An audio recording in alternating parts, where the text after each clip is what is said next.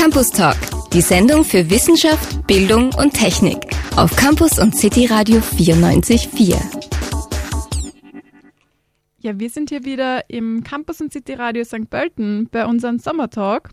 Und heute geht es um ein ja etwas anderes Thema, nämlich um das Leben in einer anderen Kultur. Wir leben hier ja in Österreich in eher so einer europäischen Kultur mit allen Sachen, die dazugehören. Und ja, wenn man in einer anderen Kultur lebt, dann kann das entweder ein Kulturschock sein, aber natürlich kann man noch sehr viel mitnehmen. Und wir haben da eine Klassenkollegin bzw. eine Studienkollegin von mir, nämlich die Juliane. Magst du dich mal kurz vorstellen? Servus, äh, ich bin die Jul und äh, ich studiere mit der Sophie Medientechnik. Wir kommen jetzt ins dritte Semester und ich war schon zwei Jahre meines Lebens im Ausland. Ja, ich glaube, das kann man, also nicht so viele Leute können davon reden, dass sie schon zwei Jahre lang im Ausland waren. Aber ein besonderer Sänger redet in einem Lied auch darüber, dass er schon sehr viel im Ausland war und viel sehen wird. Und ich glaube, mit dem Lied fangen wir hier erstmal auch mal an. Das ist nämlich Mark Forster mit 194 Ländern. Viel Spaß.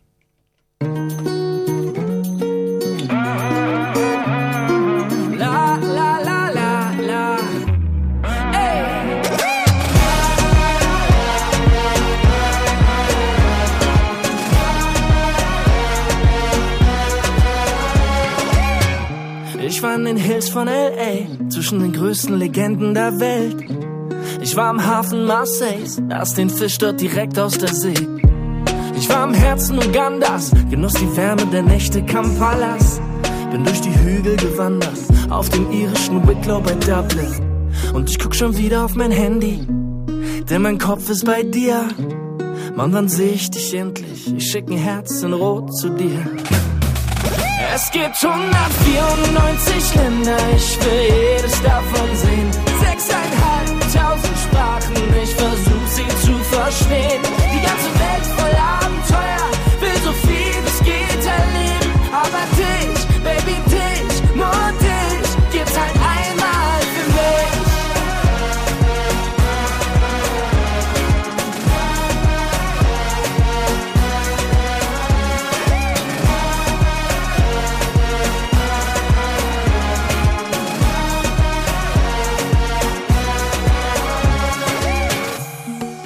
Wein in Florenz, unter den Bäumen der Toskana.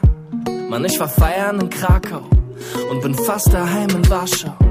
Ich lag wach am Big Apple, sang mit Köln in Manhattan. Camino Frances war die Rettung, konnte mich auf spanischen Farben entdecken.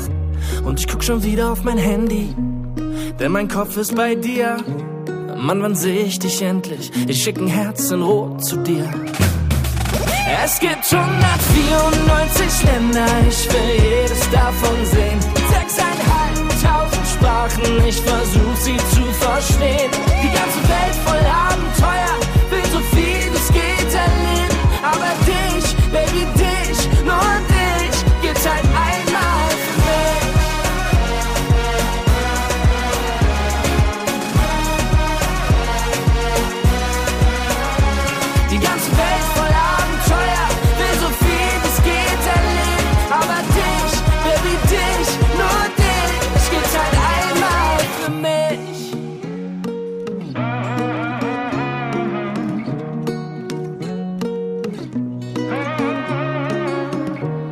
Und schon wieder penne ich ein, mit dem Handy in der Hand. Doch heute schlaf ich gut, denn ich weiß, morgen kommst du hier an.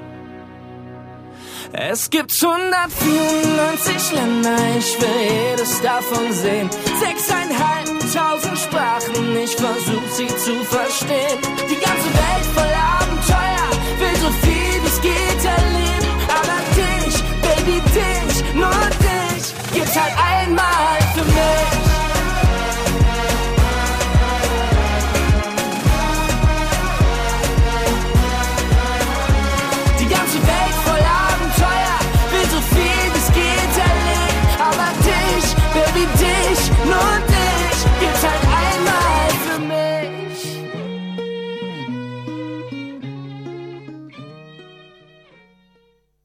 94.4.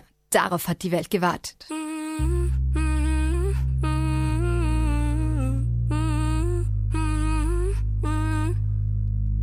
Do you realize that every time we are apart, we fight? Our conversations getting compromised, making up alibis just to help each other sleep tonight. Am I doing you a favor? You know I'm trying to make it better. Am I doing you a favor? You wanna hear me say it or make it complicated? Is it really worth it? It's so good when I'm with you. When I'm with you, it's so good. It's so good when I'm with you. I'm with you, only you. It's so good when I'm with you. I'm with you. It's so good. It's so good when I'm with you.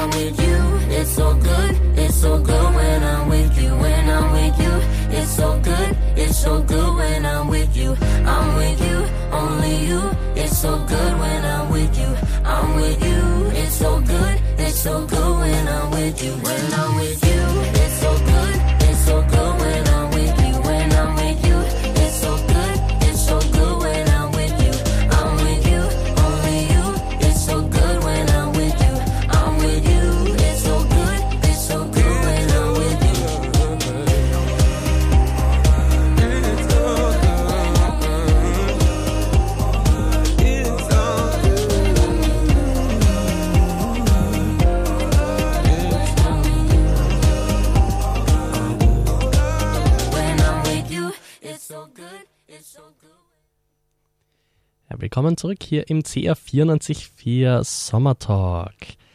Ja, wir haben ja vorher schon kurz gehört, wir haben heute einen wunderbaren Gast hier. Die Jewel war schon in der Weltgeschichte unterwegs und ja, hat tolle Dinge erlebt. Erzähl mal, wo warst du denn schon überall? Äh, also ich war in den USA als Austauschschülerin noch während der Schule. Da war ich im Nordosten in Pennsylvania, in Newtown, so einem kleinen Städtchen, kann man sagen.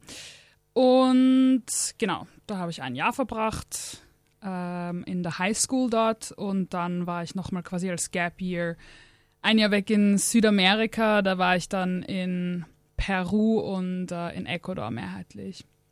Ja. Spannend. Fangen wir doch mal in Amerika an.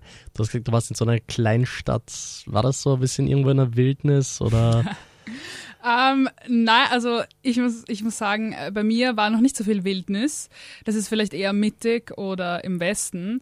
Äh, bei mir war eigentlich eher urbanes, urbane Vibes, kann man sagen. Also es war, es, man kann sich eigentlich ähnlich wie zu Österreich vorstellen. Es war nicht so viel anders. Natürlich, es gab die gelben Schulbusse und einfach das Gefühl, dort zu sein, war anders.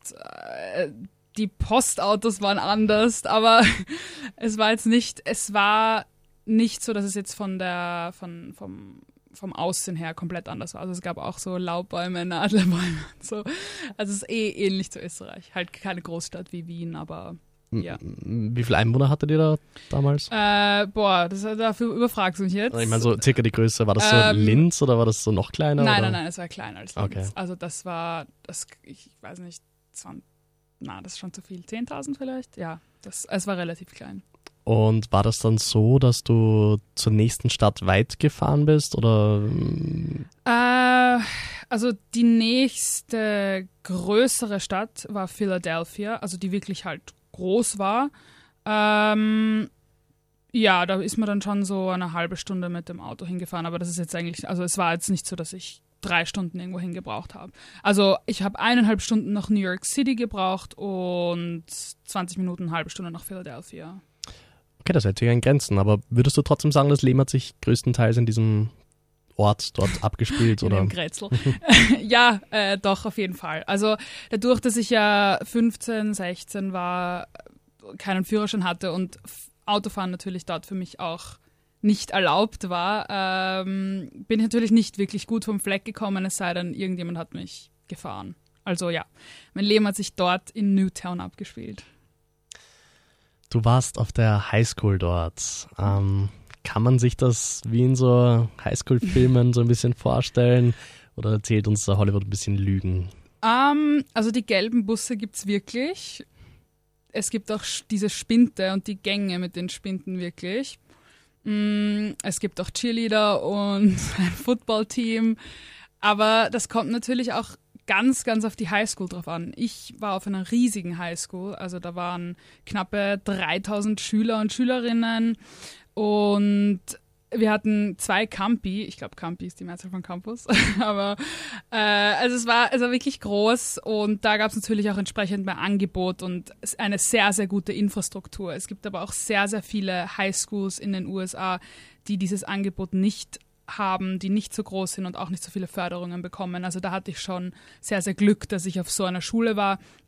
Aber ja, gewisse Klischees stimmen mit Sicherheit, äh, aber sehr viele Klischees sind auch sehr übertrieben. Also zum Beispiel in diesen Filmen kommt ja oft vor, dass es so, solche richtige Gruppen gibt, so die Outsider und dann die Coolen und dann die Nerds, die dann so beim Essen immer in den Grüppchen sitzen. Das ist eigentlich nicht der Fall. Also beim Mittagessen sitzen alle in ihren Freundesgruppen und da gibt es nicht so jetzt die Footballspieler und die Coolen und so. Ja. Verstehe. Ähm, wie, man, man, man hört ja immer sehr, sehr oft so dieses Klischee, okay, die Amerikaner lernen nur über amerikanische Geografie, Kultur, was auch immer. Ähm, ich habe selber von ein paar Freunden gehört, die dort waren, dass sie teilweise nicht wussten, wo Österreich überhaupt ist und Ja, also da, da muss ich eigentlich schon wieder lachen, weil das ist leider größtenteils also wirklich wahr. Ich habe auch sehr, sehr, ich will jetzt nicht sagen ignorant, aber also sehr viele haben nicht gewusst, was Österreich überhaupt ist. Ich habe sehr viel bekommen. Ah, ähm, woher bist du? Ja, ich bin aus Österreich. Okay, cool. Ähm, welcher Bezirk von Deutschland ist das nochmal? Und dann denkst du dir halt schon so, ja, okay, gut, sie wissen deutschsprachig, okay, da war ich schon mal so, ist ja okay. Aber viele verwechseln es natürlich auch mit Australien. Oder was hatte ich auch? Ah ja, Österreich ist ja die Nachbarinsel von Australien. Das ist halt Tasmanien, aber ja, solche Sachen passieren dir halt andauernd oder sie denken überhaupt, dass es irgendwo in Amerika ist und nicht in Europa. Also sehr viele wussten gar nicht, dass es in Europa ist. Aber ja, das habe ich ihnen dann halt gesagt und dann ähm, wussten sie das auch. wie war das generell die Schulfächer? Kann man sich die mit unseren vergleichen? Ähm, ja, also es gibt einen Grundstock, an meiner Schule war es so, äh, an Fächern, die du besuchen musst. Also genauso was eben. Es gibt Mathe, Englisch, du musst einen, äh, eine gewisse Anzahl an Bio und so weiter auswählen, aber du strukturierst dir deinen Stundenplan selber. Das heißt, es gibt, wenn du jetzt Mathematik machen musst, gibt es da verschiedene Kurse. Da kannst du dann selber auswählen. Da gibt es dann eben Geometrie-Sachen, wo du eher ins Zeichnen gehst. Dann gibt es eher Computersachen, wo du am Computer rechnest. Und dann gibt es, ja, Sachen, wo du am Papier rechnest. Also da kannst du dir das selber zusammensuchen. Zum Beispiel im Bio konntest du, wir hatten so einen kleinen, wie einen kleinen Streichelzoo in der Schule. Da gab es so ein paar Hasen, Meerschweinchen und Hamster und so weiter. Da konntest du zum Beispiel statt jetzt ähm, Molekularbiologie zu wählen, wo du alles mögliche über die Zelle lernst im Detail, konntest du halt sagen, nein, okay, ich möchte in Bio lieber ein paar Tiere betreuen und lernen, wie ich äh, mit Tieren umgehe, was die alles brauchen und so weiter. Und in Kunst zum Beispiel oder BE, wie wir es nennen, äh, konntest du auch, da gab es halt nicht nur Zeichnen, sondern da konntest du dann halt zum Beispiel wählen zwischen Schmuckproduktion, da hast du dann deine eigene, deine eigenen Ringe geschmiedet und ähm, Ketten gemacht oder zwischen Töpfern. Ich zum Beispiel hatte Töpfern, das war für mich halt auch witzig. Ich habe halt dann jeden zweiten Tag getöpfert und ähm, also da gab es wirklich ganz, ganz viel Angebot und Sport hat dort natürlich einen ganz, ganz anderen Stellenwert. Also das ist wirklich das A und O dort. Jeder macht dort, jeder ist dort fast in einem Team und macht irgendeine Art von Sport und das ist dort auch ganz, ganz wichtig. Also das kann man mit Österreich überhaupt nicht vergleichen. Dort, ähm, ich habe dort zum Beispiel Lacrosse gespielt und Fußball und dort hast du halt jeden Tag nach der Schule Training, zwei bis drei Stunden und am Samstag auch noch. Und du fährst dann auch unter der Woche am Nachmittag mal mit so einem gelben Schulbus, mit dem gesamten Team, äh, durch Pennsylvania zu anderen Schulen, um dich mit anderen Schulen halt zu matchen und ähm, dann den bestmöglichen Platz rauszuholen. Oha, ähm, ja cool. Wenn du es jetzt mit Österreich dann wieder verglichen hast, so vorher, nachher, hättest du gesagt, so das amerikanische System, das hat schon seine Vorteile oder bevorzugst du dann doch das österreichische? Mm, Das ist eine schwierige Frage. Ähm, ich finde es extrem cool, dass dort Bewegung sehr gefördert wird. Ich finde es sehr cool, dass man auch sich dort Fächer einfach rauspicken kann, die einen interessieren. Ich finde, das ist schon sehr ein sehr, sehr guter Ansatz, einfach das zu fördern, was einem Spaß macht und das zu fördern, was einen interessiert. Ähm, ich hatte dort allerdings, ich weiß nicht, ob das daran lag, dass ich Austauschschülerin war oder ob es generell so ist. Das kann ich irgendwie nicht so sagen, aber ich hatte dort nicht so einen Druck jetzt weiterzukommen oder weiter zu lernen. Also ich hatte es dort leichter, einfach nichts zu tun und trotzdem einfach locker flockig durchzukommen mit guten Noten. Ähm, also der Druck war einfach nicht da, was zu machen. Es gibt natürlich auch Steigerungsformen, also man kann auch dann Mathe gibt es halt die einfachen Kurse, die normalen Kurse und dann zum Beispiel Honors heißt das, da ist man dann wirklich, wirklich gut und das ist dann, also es ist quasi wie Leistungsstufen in einer Mittelschule, so quasi. Ähm, Honors ist dann einfach mega gut und da musst du mega viel machen und mega viel rein investieren. Da kommst du halt dann auch nur mit gewissen Noten rein zum Beispiel. Und ich hatte immer so das Gefühl, die Leute, die halt keinen Bock auf Schule hatten, äh, mussten da jetzt auch nicht so viel rein investieren und die, die mega Bock hatten, konnten aber mega viel rein investieren und wurden dann aber auch gefördert. Ähm, ja, also ich muss sagen, ich finde das System an sich, glaube ich, sinnvoller und ich glaube, die Kids, also der, der Vibe dort war ein bisschen lockerer und irgendwie glücklicher und zufriedener und aufgeweckter, lebendiger. Aber akademisch her bin ich in dem Jahr, glaube ich, nicht sehr viel weitergekommen. Ja. Lag das daran, dass du dann doch eher den leichteren Ja, also es war natürlich so, ich hatte, ähm, mir, wurde, mir wurden meine Fächer, wie ich hingekommen bin, vorgegeben mal, weil ich hatte ja keine Ahnung, wie das Schulsystem funktioniert. Und da wurde ich dann natürlich mal in die, in die leichtesten Fächer äh, dazugegeben. Einfach mal, um zu schauen, wie es mir auch geht damit. Bei mir war es dann so, ich habe dann leider zu spät rausgefunden, dass ich mir meine Fächer eigentlich selber zusammensuchen kann und mich selber einteilen kann. Und in dem Moment, wo ich das dann rausgefunden habe, war es leider schon zu spät, dass ich noch wechseln hätte können. Aber das kann natürlich sein, ja. Das kann sein. Cool. Sonst irgendwelche außergewöhnlichen Geschichten vom Schulleben in Amerika, die dir auf die Schnelle einfallen? Hm, außergewöhnlich.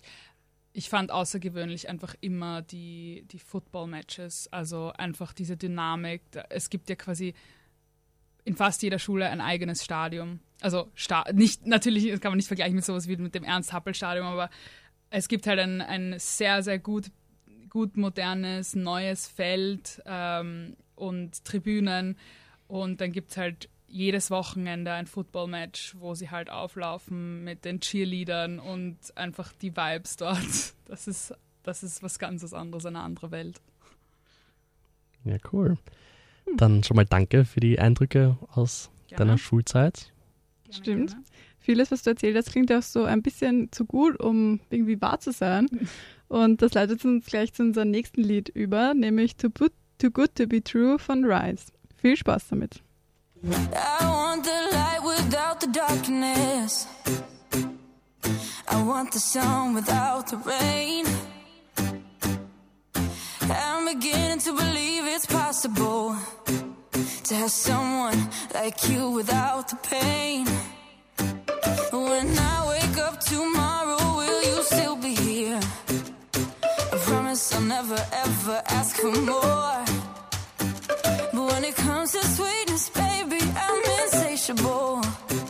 I'm like a kid in a candy store.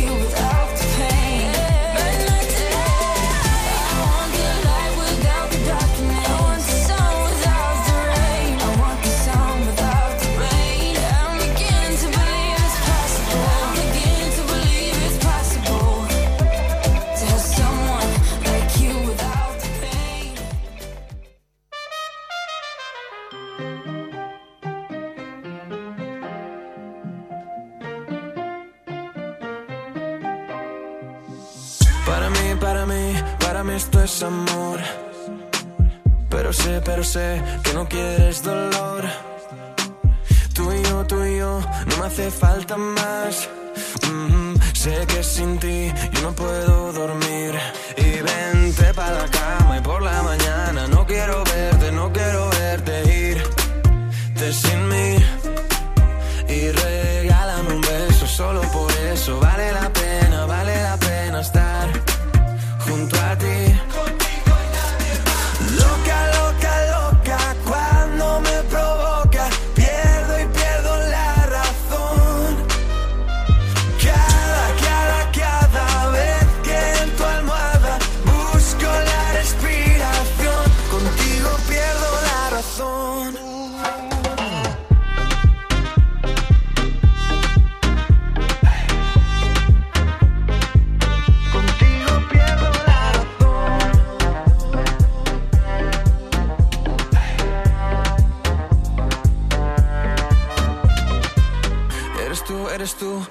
hace sentir y que no hay que olvidar que hace falta vivir.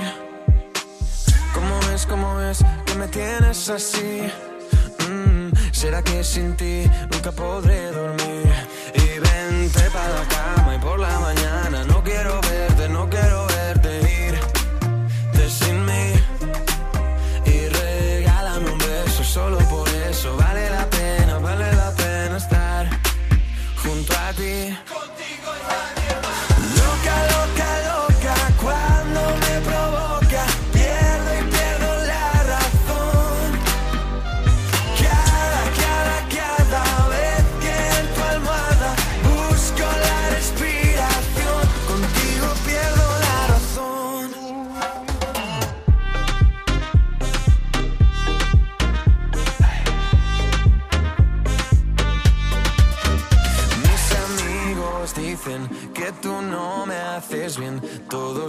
saber por qué te quiero con locura. Mis amigos dicen que tú no me haces bien. Todos quieren saber por qué te quiero con locura.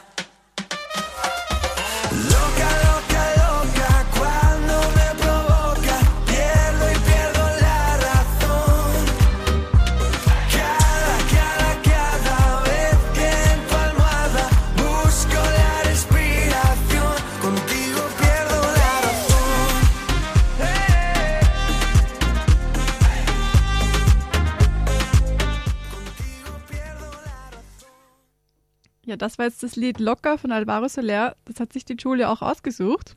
Ja, stimmt. Sie hat uns eigentlich ziemlich viele Lieder beigesteuert, damit wir die spielen können, die auch ein bisschen zum Thema natürlich dazu passen. Weil die Julia hat ja vorher schon kurz erwähnt, du warst auch in Südamerika. Wo genau warst du nochmal und wieso? Ähm, ich war in, ja voll, also ich war in Südamerika in Peru und Ecuador. In Peru war ich in Iquitos, das wird den meisten wahrscheinlich nicht viel sagen. Äh, das ist eine Dschungelstadt, 500.000 Einwohner, mitten im Amazonas, eher nördlich im Peru. Und es gibt keine Straße, die dorthin führt. Also entweder man kann mit dem Flugzeug da reinfliegen eine halbe Stunde oder man kann über den Amazonas mit dem Boot äh, zwei oder drei Tage lang reinfahren, aber es gibt einfach keine Straße, die diese Stadt mit der Küste verbindet. Ähm, ja, warum war ich in Südamerika? Ich, äh, nach der Schule habe ich mal gar nicht gewusst, wohin und was ich machen soll. Und dann habe ich mir gedacht, ein freiwilliges soziales Jahr wäre vielleicht ganz cool. Meine Schwester hat doch schon so ein, ein Jahr gemacht und dann habe ich mir gedacht, okay, wieso mache ich nicht auch ein freiwilliges soziales Jahr? Und habe mich dann eben dazu entschlossen, das auch zu machen und Genau, aber du hast das freiwillige soziale Jahr in Peru gemacht.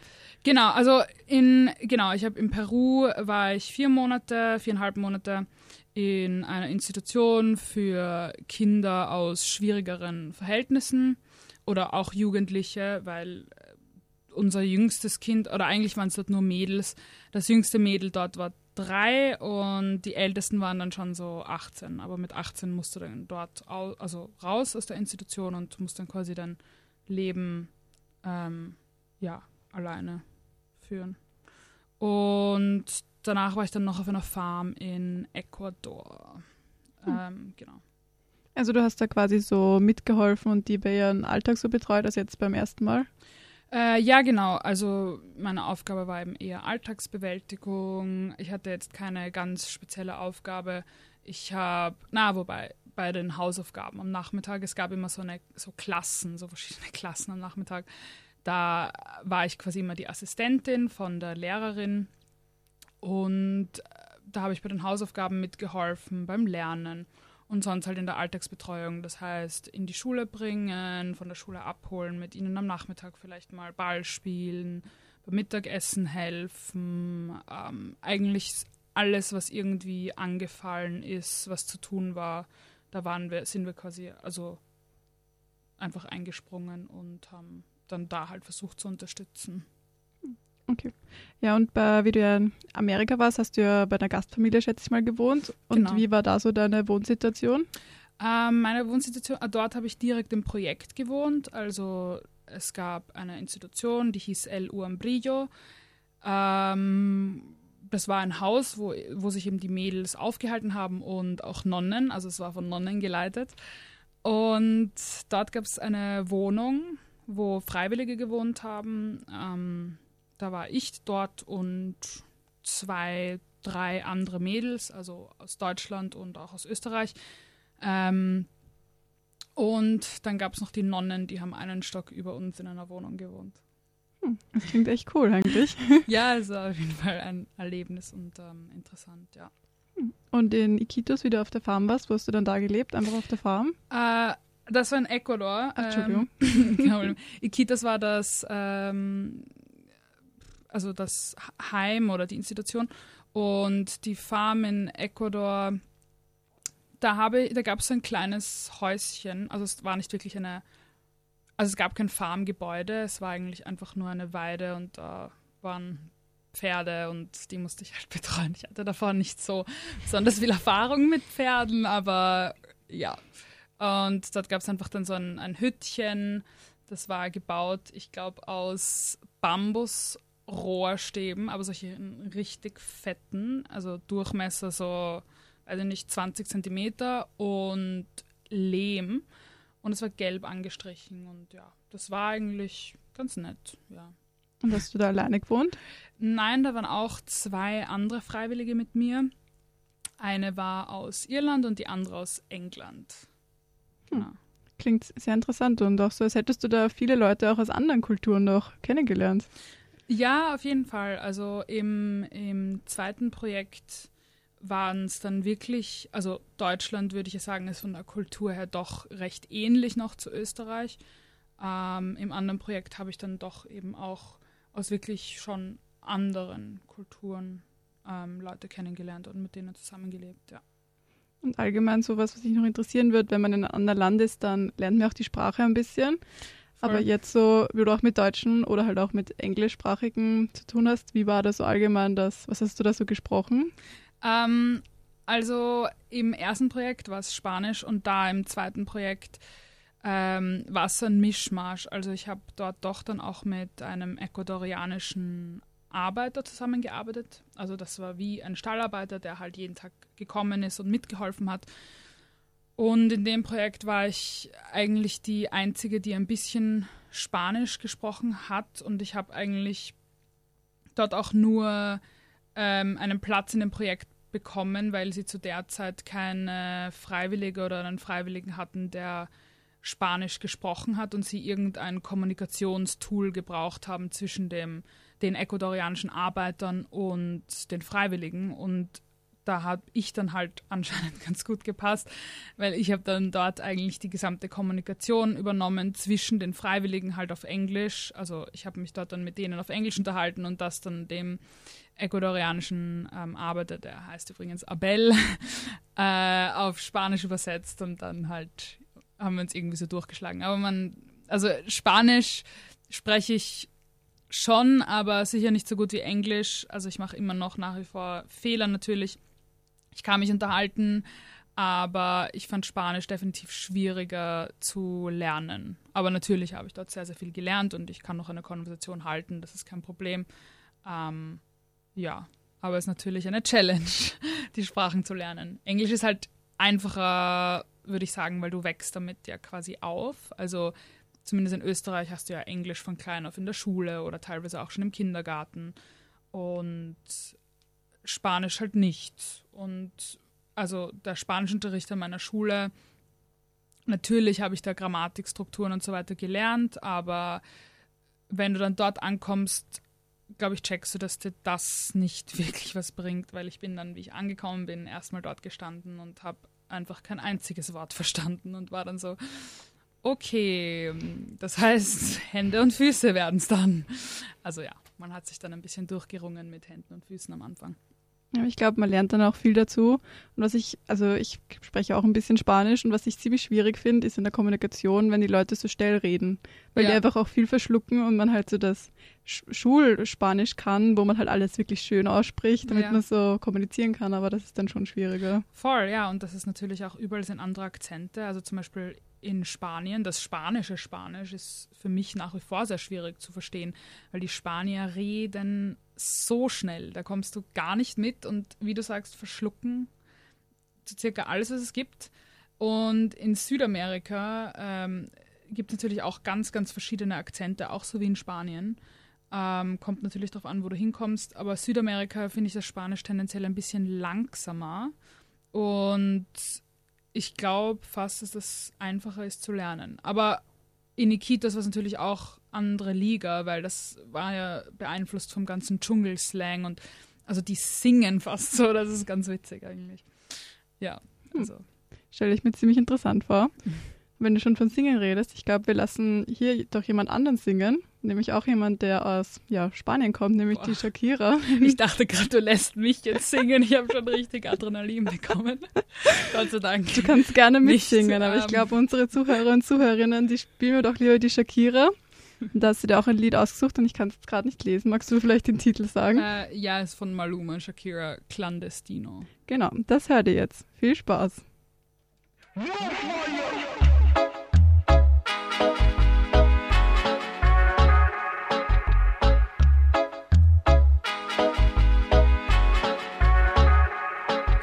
Sabes que no nos conviene que la gente sepa lo que ambos tenemos. Que comemos de una fruta prohibida, nos encanta y lo sabemos. Yo no necesito ningún otro don Juan que me abra la puerta cuando llego a un restaurante. En San Valentín no necesito más flores. Tú calladito, baby, te todos los rumores. Lo nuestro es ilegal y no te voy a negar que yo pago la condena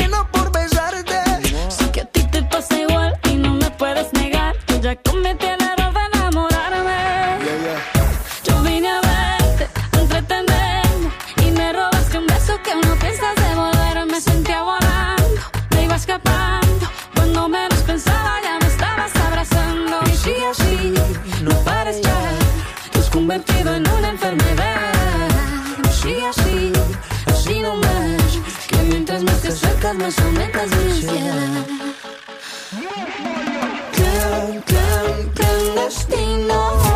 Así mismo lo quiso el destino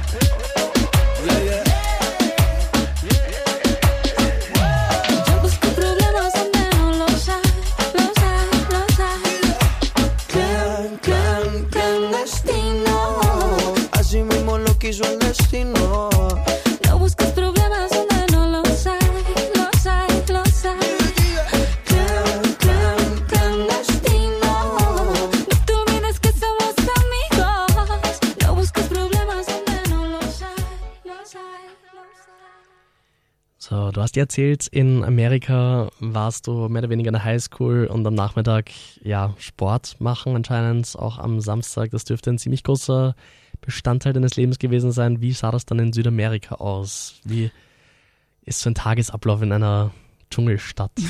ähm, ja, äh, aufstehen in der Früh, also es war, es war natürlich Aufstehen in der Früh. Es war aufgeteilt äh, unter den Freiwilligen die, die verschiedenen Aufgaben. Und eine meiner Aufgaben war es immer jeden Tag eine Mädelsgruppe zur Schule zu begleiten. Das haben wir eigentlich immer abwechselnd gemacht. Also einmal bin ich früh aufgestanden, also früh aufgestanden heißt so um 7, 7, 37. Und wir hatten dort einen Chauffeur, äh, weil die Schule war recht weit weg. Und also das, das darf man sich jetzt nicht so vorstellen wie so ein luxuriöser Chauffeur natürlich. Ähm, das war halt einfach ein Auto und ein Mann und das ganze Auto äh, wurde dann vollgepackt mit Mädels. Also es waren eigentlich viel zu viele Personen im Auto als zugelassen. Und dann hat man in der Früh immer das Radio ganz laut aufgedreht und Reggaeton gesungen und ähm, ist dann singend in die Schule gefahren. Und da war es halt einfach äh, in der Früh natürlich begleiten, vielleicht die Mädels ein bisschen motivieren, weil einige natürlich nicht so Lust hatten auf die Schule. Ein ähm, bisschen blödeln, genau dann hatte man eben erstmal den Vormittag eigentlich frei oder hat so in der Institution mitgeholfen, was halt, was es halt zu helfen gab, sprich aufdecken fürs Mittagessen, vielleicht in der Küche ein bisschen mithelfen mit der Köchin und äh, irgendwas schneiden oder kochen. Und ja, dann hatte man eben den Vormittag eben etwas lockerer und auch für sich. Dann hat man Kinder abholen müssen ähm, auch wieder irgendeine Schule, da wurde einem dann immer recht, also wir haben am Anfang gedacht, ja, es wird einen genauen strukturierten Plan geben, du fährst dann und dann in die Schule, holst dann und dann die Kinder ab, aber das war irgendwie nicht so, also es war dann eher immer so, dass dann eine Nonne zu uns gekommen ist und dann so war, ja, ähm, kannst du die jetzt abholen? Dann war ich so, ja, okay, passt. Dann bist du sie halt abholen gegangen. Also es war eigentlich der Ablauf dort oft ein bisschen spontaner. Und dann am Nachmittag gab es die Klassen, da wurden dann eben die, die, die Hausübungen erledigt, da hat man dann eben unterstützt und mitgeholfen, äh, dass die Kinder eben auch die Hausübungen machen und vorankommen. Und danach war eigentlich, war es dann halt offen. Man konnte dann mit den Kids irgendwie ein Sportprogramm machen und vielleicht mal Fangen spielen oder Volleyball spielen. Man konnte mit ihnen malen. Ähm, oder man konnte sich eben auch, wenn man es mal benötigt hat, auch zurückziehen und einfach sagen, na, heute mal nicht. Ein Bestandteil war eben auch die Messe. Äh, die gab es eigentlich immer. Ich war nicht immer dort, aber ich glaube, die war schon einmal in der Woche mindestens. Ja, einmal in der Woche gab es die Messe in, in der Einheit und am Sonntag sind die Nonnen dann auch mit ein paar Kindern in die Kirche gegangen, also zu einer anderen Kirche dann. Ähm, ja, also es war immer so ein bisschen. Es gab jetzt keinen richtig hart geregelten Alltag. Es gab gewisse Dinge, die solltest du erledigen, aber es war jetzt nicht so, dass du einen Stundenplan hast. Dann und dann muss ich dort und dort sein. Ähm, bei meinem zweiten Projekt in Ecuador, das war natürlich eine ganz andere Arbeit. Äh, das war halt sehr viel körperlich und da warst du auch sehr viel mehr eingeteilt, weil diese Farm hatte irgendwie 21 Pferde. Und für mich, also ich habe davor noch nie irgendetwas mit Pferdepflege gemacht. Also ich bin davor mal ein bisschen geritten, aber jetzt auch nicht intensiv. Und ich wusste vielleicht gerade noch, wie man am Pferd oben sitzt und wie man sich da oben hält. Aber ich hatte keine Ahnung, was Pferde überhaupt alles brauchen. Und da war es dann halt um, um sieben aufstehen, dann die Weide umstecken, weil die, das waren halt 21 Pferde, die essen ja immens viel Gras. Da musst du den Weidezaun jeden Tag umstecken, dann musst du gewisse Herden, die sich nicht verstehen, ähm, irgendwie weiter weg voneinander bringen, dann musst du sie tauschen und in ein anderes Weideland geben, weil das ganze Gras dort schon weg ist. Dann musst du ihnen einmal am Tag irgendein so Salz bringen und irgendein Kraftfutter. Dann musst du die ganzen Hufe dir anschauen. Dann hat wieder irgendein Pferd irgendeine Schürfwunde oder lahmt. Dann musst du dir das anschauen. Dann brauchen irgendwelche Pferde irgendein extra Training, weil keine Ahnung warum.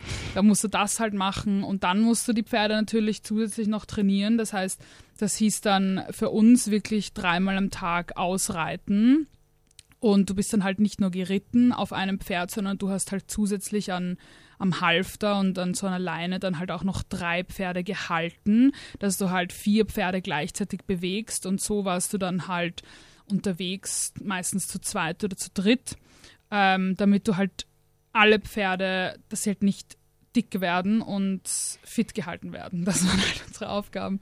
Dazwischen gab es dann halt kurz Mittagessen und am Abend ist man dann eigentlich komplett fertig ins Bett gefallen, weil es einfach körperlich sehr anstrengend war. Wofür wurden diese Pferde verwendet? Ja, also es, das ist eigentlich ein ganz verrücktes Projekt, äh, muss man sagen. Es war eine Engländerin, die das betrieben hat und die bietet dort eigentlich Touren für Touristen an, ähm, Pferdetouren durch Ecuador. Und die Pferde müssen halt irgendwie fit gehalten werden. Also ein ganz, ganz schräges Projekt, ähm, das ich mir auch nur wirklich per Zufall eigentlich dann entschieden habe, dorthin zu gehen, weil mein Plan wäre es eigentlich gewesen, ein Jahr in Iquitos zu bleiben. Mir ist es dann aber dort ähm, klimatisch her nicht so gut gegangen. Also ich war dort sehr, sehr viel verkühlt und hatte starke Nebenhöhlenentzündungen und sehr viel Magen-Darm. Und ich war dann dazwischen einmal, wie die Kids quasi Sommerferien hatten, einmal zwei Monate reisen in Bolivien und war dann da in kühleren Regionen, also in, im, im, im Andenklima. Und da ging es mir quasi von heute auf morgen einfach wieder super gut. Und dann war ich so, ja, blöd, das liegt am Klima und bin dann aber auch nochmal zurückgefahren, habe mir das nochmal angeschaut, aber ich bin dort eigentlich quasi wieder sofort krank geworden und ich habe mir dann damit wirklich sehr schwer getan, auch zu sagen, okay, ich muss mir oder ich suche mir jetzt ein anderes Projekt, weil es halt nicht mein Plan war und es eben auch für die Kinder dort natürlich nicht super ist, wenn sie sich vier Monate lang an jemanden gewöhnen und dann bist du eine Bezugsperson und eine Vertrauensperson und dann gehst du einfach. Ähm, ja, das war eine sehr schwierige Entscheidung für mich, die ich aber treffen habe müssen und ähm, einfach auch aus gesundheitlichen Gründen und für mich. Und dann habe ich eben dieses Projekt zufällig gefunden und weil ich habe gewusst, ich brauche ein Projekt, also ich wollte nicht nach Hause nach Österreich zurückkommen, ich wollte unbedingt irgendein Projekt dort weitermachen ähm, und ich habe gewusst, ich muss in ein kühleres Klima und bin dann irgendwie relativ durch Zufall auf diese Farm gestoßen und habe dann gemeint, okay, ich probiere es, vollkommen verrückt. Ich habe mir eh nicht gedacht, dass sie mich nehmen, weil man musste schon ein Bewerbungsschreiben und so hinschicken, weil ich halt gar keine Erfahrung in dem Bereich hatte. Dann haben sie mich aber genommen und dann war das eine ziemlich spontane Aktion, dass ich dann dorthin gefahren bin. Die, das Projekt war aber in Ecuador. Genau, ja. Da war ein kühleres Klima.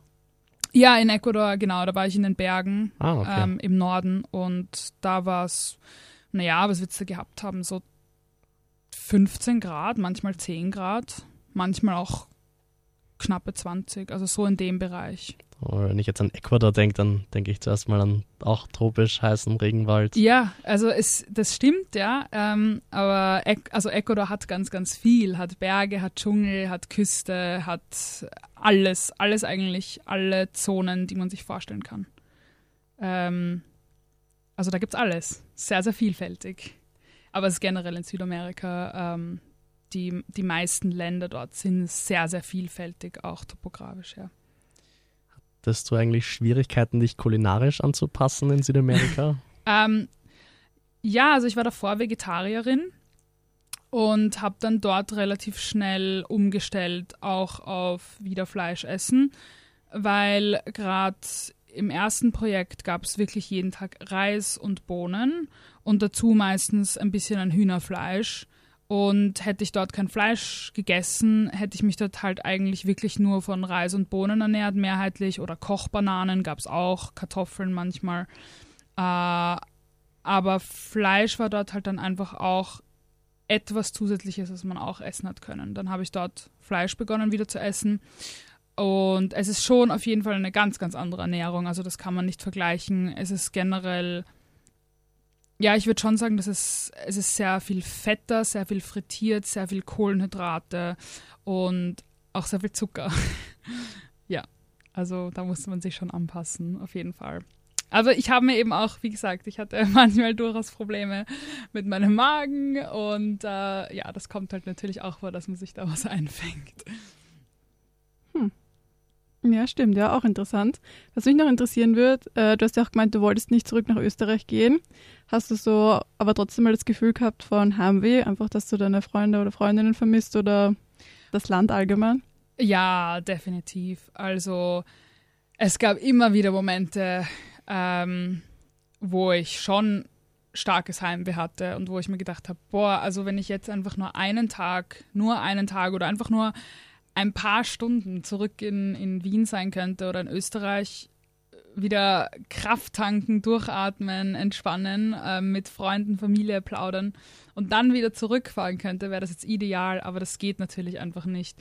Also ich glaube, so, so stark war das eigentlich zum Beispiel in den USA nicht, einfach weil es vom Aussehen her so ähnlich war zu Österreich.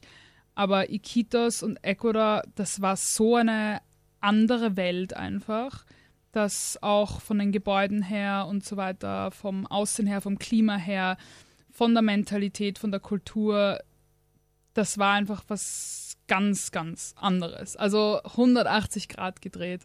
Und da habe ich natürlich schon auch mit Heimweh zu kämpfen gehabt, unter anderem. Aber das war sehr gut auch regelbar durch die anderen Freiwilligen. Da hatte man dann auch immer einen Support und immer jemanden eben auch noch aus Österreich oder Deutschland mit dabei. Und also der Support ist ganz, ganz wichtig. Und auch von meiner Organisation her hatte ich immer Support. Ähm, eine eigens mir zugewiesene Person, die eben auch genau für so etwas da war, die, wo man sich dann einfach mal melden konnte und sagen konnte, boah, es läuft nicht so gut und die immer Zeit hatten dann auch für dich. Ja. Aber mit der Einstellung bin ich auch schon reingegangen. Also es gibt ja auch ein Vorbereitungsseminar und ein Nachbereitungsseminar, zumindest bei meiner Organisation. Also ich bin mit der Caritas weggefahren und die beiden Seminare waren schon für mich immens wichtig, einfach auch, dass man lernt, worauf man sich einstellen muss, weil bevor du sowas angehst, hast du ja gar nicht so viel Ahnung eigentlich, wie, was erwartet mich dort, wie mache ich sowas überhaupt und so weiter. Und da lernst du schon so sehr, sehr viel darüber, was dich, was auch auf dich zukommen kann. Genau. Ja, finde ich cool, aber dass du da auch was, dass dir da geholfen wurde. Ja. Und was ich noch cool finde, ist natürlich auch Musik. Und ich glaube, das hören wir jetzt als nächstes auch mal wieder. Und zwar Adam y Eva von Paulo Londra. Viel Spaß. On the drums. Acércate, deja la duda. La noche fría, pero conmigo asegura. Despégate de la amargura y déjame llevarte a tu debida altura. De tus locuras, de tus ideas, de tu cultura y de tu ciencia. La alcanzaré, eso no lo sé. Pero esta noche de mí no te escapas. Esta noche no me guardo las palabras. Soñé siempre con tener esta velada y que tengo que contarte a ti que de mí no te escapas. Esta noche no me guardo las palabras. Soñé siempre con tener esta velada y que tengo que contarte a ti. Como Adán y Eva tengamos nuestro pecado. Como dos ladrones, un secreto bien guardado. Un camino y un destino asegurado. Donde estos fugitivos se han amado. Como Adán y Eva tengamos nuestro pecado. Como dos ladrones, un secreto bien guardado. Un camino y un destino asegurado. Donde estos fugitivos se han amado. Tú vives con otro y yo medio solas. A mí no me quieren, él no te valora. Él no te saluda ni te dice hola. Y a mí no me hablan a ninguna hora. Vives en una esquina y yo vivo en la otra. Y te miro todo el día a ver cuándo es la hora para acercarme. Quiero sentirte, quiero mirarte más para hablarte. Contarte, quiero explicarte más que no soy alguien interesante, solo un cobarde más. Quiso bastante para este día poderse acercar más. Ya no puedo más, tienes que escuchar lo que vine a ofrecer.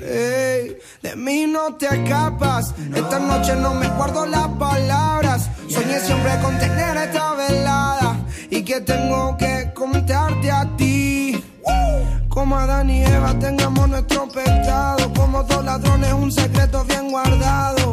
Un camino y un destino asegurado. Donde estos fugitivos se han amado. Como Adán y Eva tengamos nuestro pecado. Como dos ladrones, un secreto bien guardado. Un camino y un destino asegurado. Donde estos fugitivos se han amado.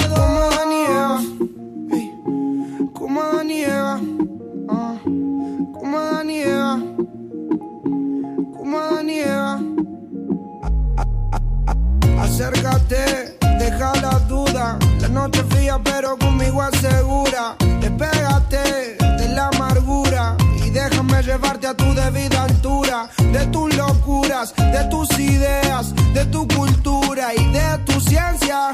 La alcanzaré, eso no lo sé, pero esta noche. Sé que soy muy molesto, pero quiero decirte que De mí no te escapas. Esta noche no me guardo las palabras. Soñé siempre con tener esta velada. Y que tengo que contarte a ti. Que de mí no te escapas. Esta noche no me guardo las palabras. Soñé siempre con tener esta velada. Y que tengo que contarte a ti. Shoo. Oh, on the drums, on the drums, on the drums. Paulo Londra. Big Ligas, los mayores. ah. De Cristo Man. Ey. Leonel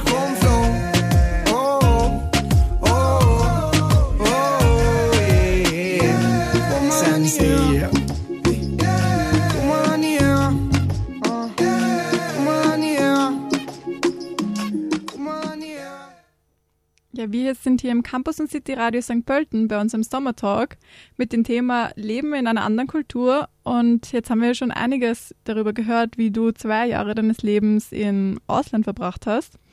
Was hättest du so für Tipps für Zuhörerinnen oder Zuhörer, die sich jetzt denken, ja, das wäre eigentlich schon auch was für mich?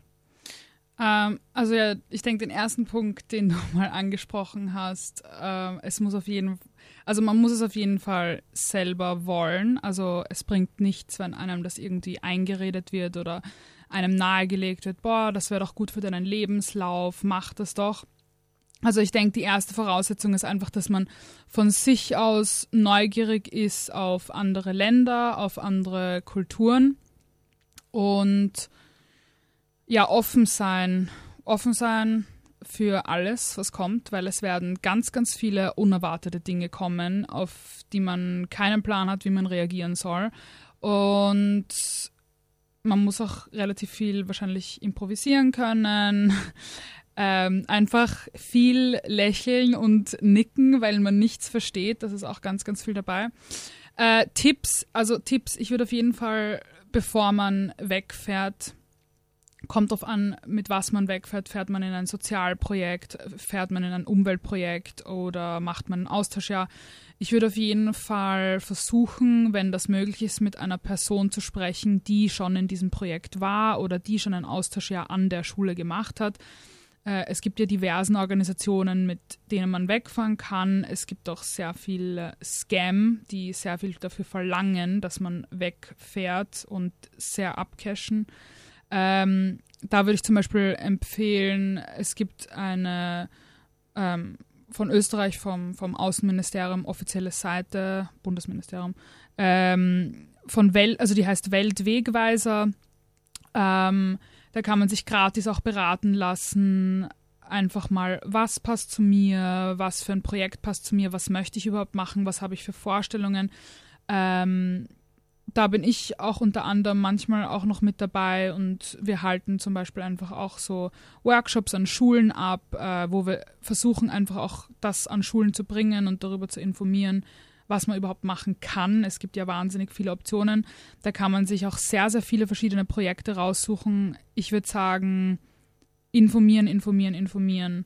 Äh, Weltwegweise ist da, glaube ich, schon eine sehr, sehr, sehr gute Anlaufstelle, wo man sehr, sehr viele Projekte oben hat, die man sich auch mal anschauen kann. Und auf jeden Fall, wenn man, wenn man in, also wenn man in ein Sozialprojekt ins Ausland geht, würde ich auf jeden Fall schauen, dass man mit einer Organisation geht, die ein Vorbereitungsseminar und ein Nachbereitungsseminar anbietet. Äh, für mich war das wirklich essentiell, dass dieser Auslandseinsatz auch wirklich gut geklappt hat, weil da so viel Unerwartetes oft eben, wie ich schon erwähnt habe, äh, passiert, auf das du nicht vorbereitet bist und es ist auch einfach Vernetzung. Du lernst da ganz, ganz viele andere Menschen kennen, die auch ins Ausland gehen, die im selben Boot sitzen wie du. Und du hast dann halt auch vielleicht eine WhatsApp-Gruppe oder Personen, denen du dann, wenn du mal im Ausland bist, äh, schreiben kannst und sagen kannst, hey, äh, das und das und das ist gerade bei mir so. Ähm, ist das bei dir auch so? Also ja, also der Austausch zwischen, zwischen Personen, die im selben Boot sitzen wie du, ähm, denke ich, ist sehr, sehr wichtig. Und wenn man jetzt ein Austauschjahr machen möchte, ähm, Ja, es kommt natürlich immer auf, auf, auch auf finanzielle Ressourcen von einem selber an. Also für mich war es zum Beispiel keine Option für, für ein, ein Sozialprojekt selber noch reinzuzahlen. Und da fand ich eben zum Beispiel die Caritas ideal, weil die hat angeboten ein Vorbereitungsseminar, ein Nachbereitungsseminar und ich habe halt eine Unterkunft gestellt bekommen, ich habe Essen gestellt bekommen. Ich wurde zwar dort nicht bezahlt für meine Arbeit, es war ja auch ein Volontariat, aber es gibt ganz, ganz viele unseriöse Organisationen im Internet, wo du dann, weiß ich nicht, 3000 Euro zahlst, um einen Monat lang irgendwo auf irgendeinem Strand Schildkröten zu putzen. Und ich denke, wirklich informieren über die Organisation, mit der ihr weggehen wollt. Und äh, sonst Tipps, äh, muss ich kurz überlegen. Ja, ich glaube, es war eigentlich eh schon einiges dabei, glaube ich, oder? Ja, Ich glaube, der Karim und ich, wir können uns jetzt vorstellen, falls wir jetzt ins Ausland gehen wollten, wie wir das am besten machen. Und ich glaube, damit wollen wir uns auch gleich bedanken, weil wir haben es auch schon kurz Ja, nach gerne. 13 Uhr. Ich finde super, dass du da warst und uns so viel erzählt hast. gerne. Ja, danke, dass ihr mich da hattet und ähm, cool. Coole Wolltest du noch irgendwelche Schlussworte sagen oder? die großen Schlussworte. ähm, na, doch, ich möchte, ich, ich will die Clara grüßen. Die Clara hat gerade zu, das ist meine Schwester. Also, hallo Clara, cool, dass du zuhörst. Und ähm, ich schicke dir ein dickes Bussi. Und ich grüße natürlich auch meine Mama und meinen Papa. Ich weiß nicht, ob die gerade zuhören, aber hallo. Au- auch, auch, ich schicke euch auch natürlich ein dickes, dickes Bussi und eine Umarmung. ja, das ist cool. Ich glaube, damit verabschieden wir uns auch und ich wünsche unseren Zuhörern noch viel Spaß.